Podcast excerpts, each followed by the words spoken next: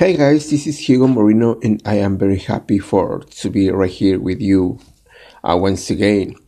I'd like to talk about Job today. You know, Job is um, a person who lived a long time ago, actually, but uh, the Bible says about Job, so uh, he went through a dark time. In the scripture, scripture says everything was going great in the Job's life. Um, life was good. Then the bottom fell out. He lost his health. He lost his family. He lost his business. It didn't seem fair. And the Bible says Job was the most righteous man of his day. You will not think he'd ever have a dark season, that he wouldn't have to deal with disappointments or bad breaks. But you know what? Life happens to us all. Rain falls on the just and the unjust. And the difference with the just, with people like you who honor God, is that God promises to take what was meant for your harm and turn it for your good. I don't know, maybe um, there might be dark seasons, but if you stay in faith and don't get bitter, God won't just bring you out.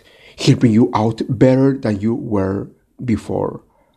And he'll make the enemy pay for bringing the trouble.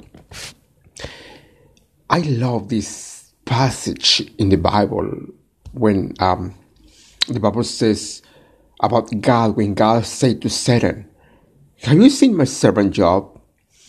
There's no one like him in all the land. He's blameless. He's a man of integrity. He has a spirit of excellence. I love that. And I love the fact that God was bragging on Job. You could hear what God is saying about you. You will be amazing.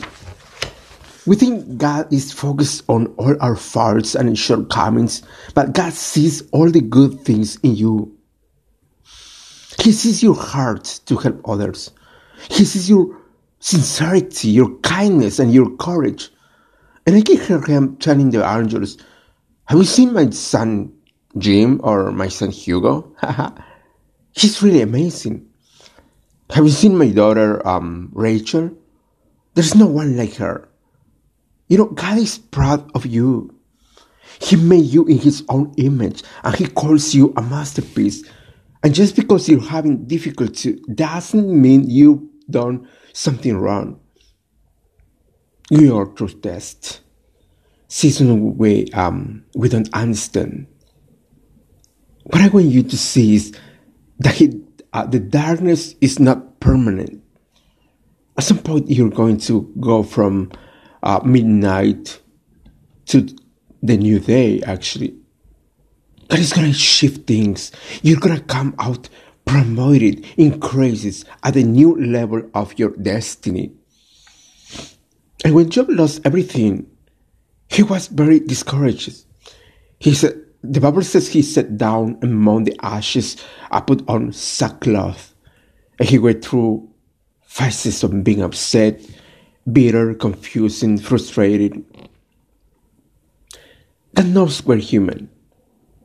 He knows we feel things.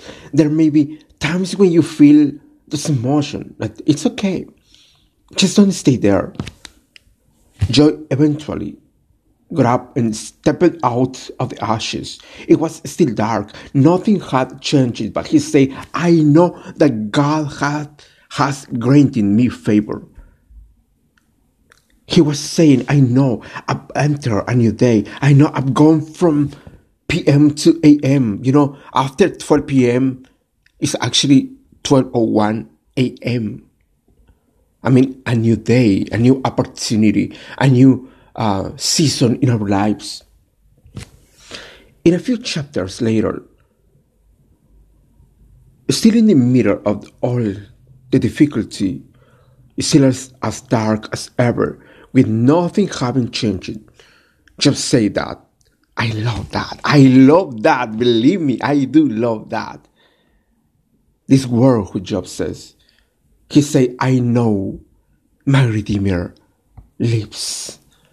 Oh my gosh, These words make me, um, I don't know.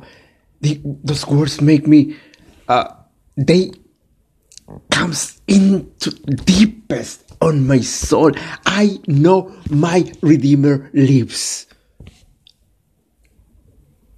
Job was saying God is still on the throne. He has the final say. I'm not going to drag around, start over what I've lost. I'm getting ready for new things God has in store. And in chapter 8 of the book of Job, a friend came along to encourage him and said, Job, God will yet fill your mouth with louder, with louder, and your lips with shouts of joy. He was saying to Job what God is saying to us don't let a dark season fool you. Don't let a pandemic, don't let a sickness, don't let a breakup cause you to live defeat. Because you are going to love again. You are going to love again. You are going to dream again. Can you believe that, friend? You're gonna meet again. You're to lead again and you're going to flourish again. I don't have any more words for you tonight. I hope you receive these words from God. Thank you so much for your attention this time, and I'll see you guys next time. This is Hugo Moreno, and I'll see you next time. Bye, guys.